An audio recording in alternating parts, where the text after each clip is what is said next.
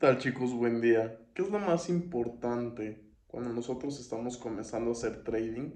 Lo más importante que uno debe de desarrollar es una buena mentalidad. Y escuchen por qué lo voy a decir esto.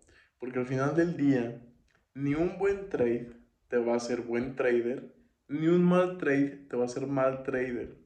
Hay que comenzar a disminuir este diálogo interno negativo y tan volátil donde al final nuestra mente nos engaña y al final nosotros comenzamos a creer ideas de que estamos yendo en, caída en nuestro proceso como traders o estamos fallando mucho y entonces ya somos malos traders o nos está costando demasiado, entonces no somos muy buenos. Siempre hay que tener en la mente la idea de progresar y salir adelante en nuestro trading y en todo. Pero hay que aceptar también el error, hay que aceptar también el fracaso, porque es parte de un proceso. Nadie gana el 100% de las veces y nadie tiene éxito el 100% de las veces. Hay muchos maestros que nos van a enseñar la paciencia, como lo son las pérdidas.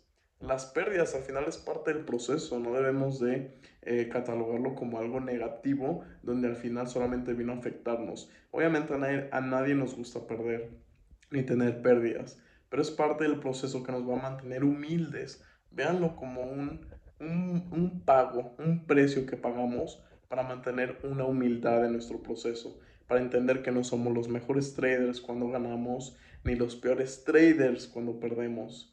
Hay que tener también esa confianza en uno mismo y seguridad si lo quieren ver así, para que cuando estemos en nuestro proceso, obviamente vamos a sentir incertidumbre porque no sabemos qué va a pasar después, si seguimos haciendo lo mismo, si vamos a ganar o si vamos a poner en riesgo nuestro capital. Hay muchos factores y lo sé, pero al final si uno no está cultivando la confianza y la seguridad en uno mismo, y si uno no respeta al final del día las reglas y no se controla emocionalmente y solamente reacciona a lo que hace el mercado, entonces vamos a estar muy perdidos y no, no estamos entendiendo el juego de lo que es el trading, que al final es un maestro y un autoconocimiento de uno mismo, de las cosas que debemos de hacer y de las cosas que no debemos de hacer. Entonces hay que ser muy conscientes, hay que estar muy, muy presentes en lo que es bueno y lo que es malo y entender que obviamente si tenemos pérdidas hay que ver cómo mejorarlo, pero no verlo como que es el fin del proceso que tenemos como traders, sino que solamente son maestros